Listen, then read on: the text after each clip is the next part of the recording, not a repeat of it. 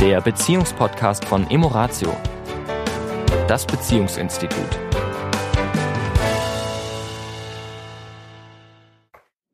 Hallo und herzlich willkommen diese Woche wieder bei Emoratio. Hier ist die Tanja. Und hier ist der Sami. Hallo. Hallo. ja, mein Schatz, diese Woche wollen wir uns noch einmal mit einem Thema beschäftigen.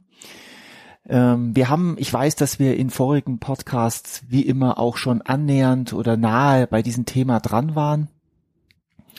Und zwar, wie das ist, wenn Menschen, ohne dass sie das ja selber merken, in einer sehr starken Ich-Bezogenheit leben. Also wenn sie die Themen von Beziehung, jetzt, wir sind ja in einem Paar-Podcast, Beziehungspodcast, dann nehmen wir mal dieses Thema, aber es kann natürlich auch mit Kindern sein, es kann mit äh, Arbeitswelt, Chef, Kollegen sein, wenn alle Themen da draußen, die ihnen unangenehme Gefühle machen, ähm, sehr auf sich beziehen und dann natürlich andere automatisch schuldig sprechen. Ja, also das ist das Interessante dabei ist ja, dass die ja die schlechten Gefühle bekommen, weil sie, ich sage jetzt mal wirklich in Anführungszeichen, alles auf sich beziehen. Mhm. Also jegliches Verhalten, also wenn es jetzt wirklich, wirklich, äh, ich sag mal, ein starker Narzissmus ist, wenn man das Wort mal benutzen Also ich möchte. wollte, ich habe jetzt bewusst am Ja. Anfang das Wort Narzissmus noch nicht, Noch in, nicht, den, in den Mund ja. genommen. Ähm, es soll das Thema dieses Podcastes sein. mhm. Ja, also ich habe es jetzt bewusst mal ausgeklammert, äh, um nicht mit der Tür ins, wie sagt man da, ins Haus zu fallen. ins Haus zu fallen. ja. Mhm. Ja, also dieses, das äh, jegliches Verhalten meiner Außenwelt, insbesondere natürlich meiner nahestehenden Außenwelt, äh, auf mich bezogen wird oder auf die Person bezieht es dann auf sich und demzufolge jedes Verhalten, was nicht irgendwie konform geht mit dem eigenen, also der andere sagt zum Beispiel, oh Mensch, ich würde gerne mal, äh, nehmen wir mal an, es wäre eine Frau, ja, mit meiner Mama mal in Urlaub fahren, dann ist derjenige beleidigt, weil so nach dem Motto, er ist ja dann nicht dabei. ja. Ne? Oder, oder, weil wir es jetzt gerade vorgestern hatten, in einem Coaching, die Frau weint, weil sie sozusagen gerade innere Bilder hat, äh, wenn diese Beziehung auseinandergeht, was das für die Kinder bedeutet.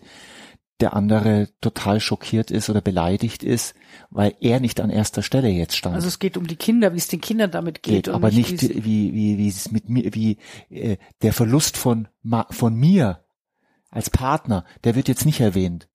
Also hier ist ein ganz starkes äh, alles, was auf der anderen Seite passiert, wird auf sich gezogen, ja und die ja beleidigt sein ist ein oft verhaltenes Muster Ja, dann. Ja. Und es gibt ja, sag ich mal, die, die, die Nuancen, ja, also einen Ja. gewissen Ich-Bezogenheit haben wir letztendlich, wir Menschen ja alle. was auf ja. der anderen Seite wäre alt, altruistisch, also Ja, ja. sozusagen äh, Nur die anderen. nur die anderen, ja, ich nicht. Was ja auch nicht gut ist, also ein Richtig. gewisser gesunder Egoismus und gut für sich zu sorgen, das ist ja das eine, nur da sind wir bei dem Punkt, gut für sich zu sorgen, impliziert nämlich, ich habe die Verantwortung, für Ja. mich zu sorgen Ja. und nicht die anderen haben die Verantwortung, sich so zu verhalten, dass ich eben ja äh, mich gut fühle und und äh, entsprechend immer das Feedback bekomme, was logischerweise ja nie immer, also es funktioniert ja nicht. Nee. Also deswegen sind es eigentlich oftmals, wenn es eben sehr stark in diese Richtung geht, auch sehr unglückliche Menschen, Ja. weil ja letztendlich immer eine Abhängigkeit da ist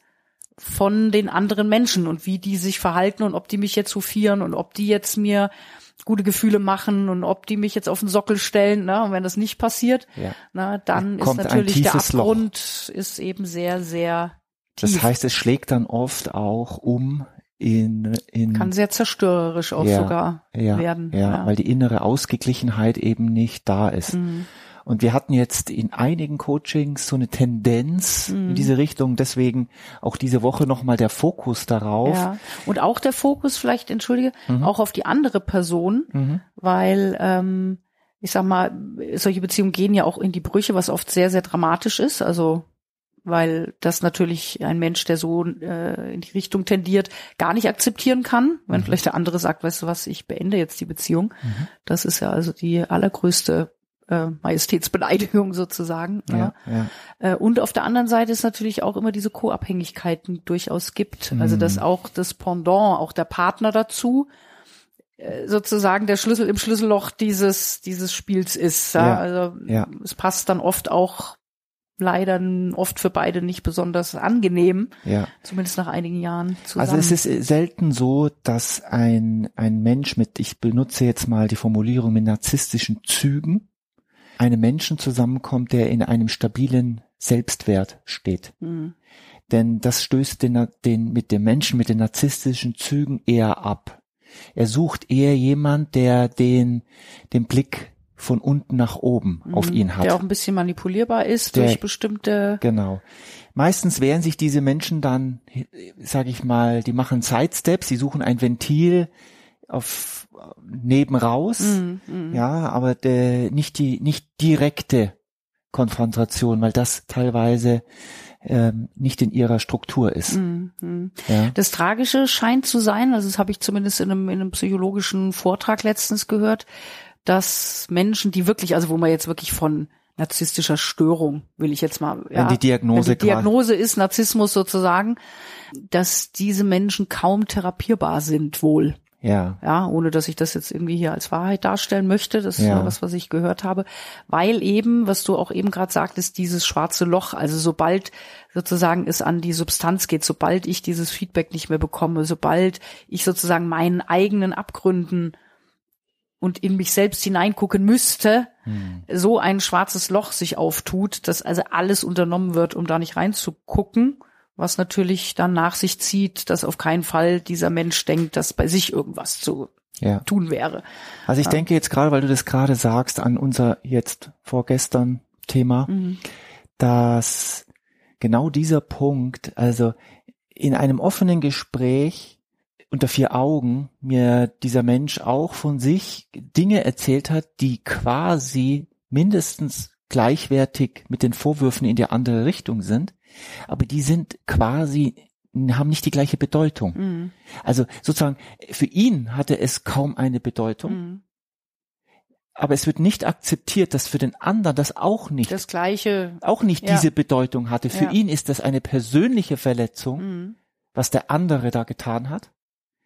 Da für ihn, obwohl er vielleicht genau das Gleiche oder in einer verwandelten Form genau das Gleiche tut, aber für ihn keine große Bedeutung hat, muss das für den anderen auch keine große Bedeutung haben. Also er entscheidet Er entscheidet. was Bedeutung hat und nicht, Was- sowohl für ihn als auch für die andere Person. Richtig. Ja, und ähm, das, ja, es ist le- letztendlich dann in der Regel keine Beziehung auf Augenhöhe. Ja, Eher nicht. Weil natürlich derjenige immer versucht, diesen Upstate zu halten und den anderen, der andere soll anhimmeln, funktionieren, die Dinge tun, die demjenigen gut tun und und und. Ne? Also dann ist alles fein. Ja. Ne? Also es ist wirklich so dieses Freund oder Feind. Ne? Also Mhm. wenn du was gegen mich sagst, dann bist du mein Feind. Entweder bist du mit mir Mhm. oder bist du gegen mich. Ja, Es ja. gibt nur diese zwei Varianten. Aber so nach dem Motto, du hast ein anderes Bedürfnis als ich, ist quasi eine Kriegserklärung. Ja. So. Ja. Ja, und das kann schon für Beziehungen durchaus eine echte, echte Herausforderung sein, wenn eben dieser Charakterzug sehr stark verankert ist. Also ich möchte natürlich nicht dran glauben, m, was du in diesem Vortrag gehört hast, was du mir ja dann auch ähm, dann auch nochmal erzählt hast. Ich möchte das nicht glauben. Ich möchte, dass es Menschen gibt, die vielleicht zulassen, wenn ihnen jemand anders sagt, der vielleicht die Kompetenz dazu hat, dass das eine eine Richtung ist, in die es geht, und dann wirklich ein, einen Paradigmenwechsel zulässt bei sich, wirklich ganz offen, schonungslos bei sich schaut und schonungslos auch sein Leben mal und seine seine Denkmuster, seine das was er auch getan hat, auf den Tisch legt und es mal auf die andere Seite sich setzt und es betrachtet und wirklich es zulässt, ja, eigenverantwortlich für seine Gefühle die Verantwortung, für sein Handeln die Verantwortung Mhm. zu übernehmen. Ich weiß nicht, ob das, also ich möchte das nicht glauben, Mhm. was da, was, äh, was, Ja, was ja. dieser Herr gesagt hat. Ich wünsche ich wünsche mir, dass es für die meisten da draußen, die äh, in so eine Richtung gehen. Übrigens, wenn ich jetzt an unsere Arbeit der letzten sechs, sieben Jahre denken, wo ja auch der ein oder andere Prominente, sage ich jetzt mal, dabei war, die im Rampenlicht stehen, die mit, äh, ich baue jetzt mal so ein paar Klischees auf, die mit den oberen 10.000 verkehren, die angehimmelt werden, die ihre Groupies haben, die ja, Ja, also all das. auch auch das sozusagen als permanente Erfahrung auch auf der einen Seite erleben Ja, ne, und auf der anderen Seite eben auch natürlich auch Scheitern, Ängste, Versagensängste, ja. Misserfolge, ja, die da auch irgendwo immer zum Leben auch mit dazugehören. Ne? Ja. Also Also die haben eine größere, ich sage jetzt mal eine, eine größere Gefahr, dass sie diesem äh, sich benutze mal das Wort Rausch, dass ich gute Gefühle von außen, gutes Feedback, gutes Feedback von außen bekomme und das mich natürlich berauscht. Ich muss gerade an Udo Jürgens denken, da war eine tolle Reportage über ihn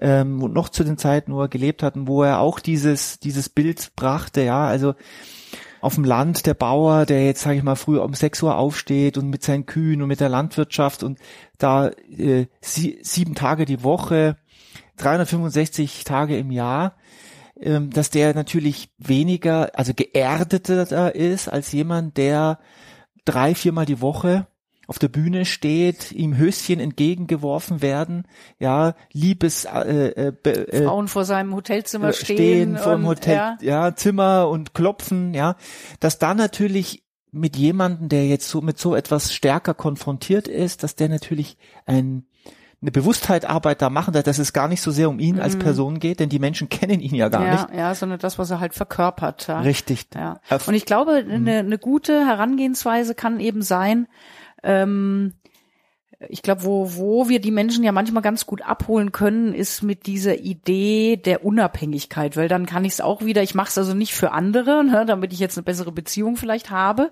sondern ich mache es für mich. Also ne, so nach dem Motto ist doch cool, wenn ich einfach nicht abhängig bin vom Verhalten anderer, wie ich mich fühle. Ne? Also ich hole die Macht zu mir. Also es kann manchmal durchaus ein Ansporn sein, ja? dann vielleicht doch mal seine Themen anzugucken, um aus dieser Abhängigkeit rauszukommen. Also das ist manchmal was, wo, wo, ja, wir die Menschen ja manchmal dann auch ganz gut abholen können an der Ja, Stelle. Ja. Aber es braucht diesen, eigene Macht zu diesen, kommen. diesen Willen dazu, ne? diesen eigenen Willen zu sagen, ähm, ich will da reifer werden, Mhm. ich will in meiner, mehr in meiner Mitte stehen, ich will mich davon lösen, Mhm. sondern ich will meinen Anspruch, meine Integrität finden, ja, um da auch glücklicher zu sein. glücklicher zu sein, unabhängiger, freier zu sein. Das sind alles Wörter, Ja, die in diese Richtung gehen. genau. In diesem Sinne, eine freie Woche. Bis nächste Bis Woche. bald. Ciao. Das war der Beziehungspodcast von Emoratio, das Beziehungsinstitut. Weitere Informationen zu unseren Seminaren und Paarberatungen finden Sie im Internet unter www.emoratio.de.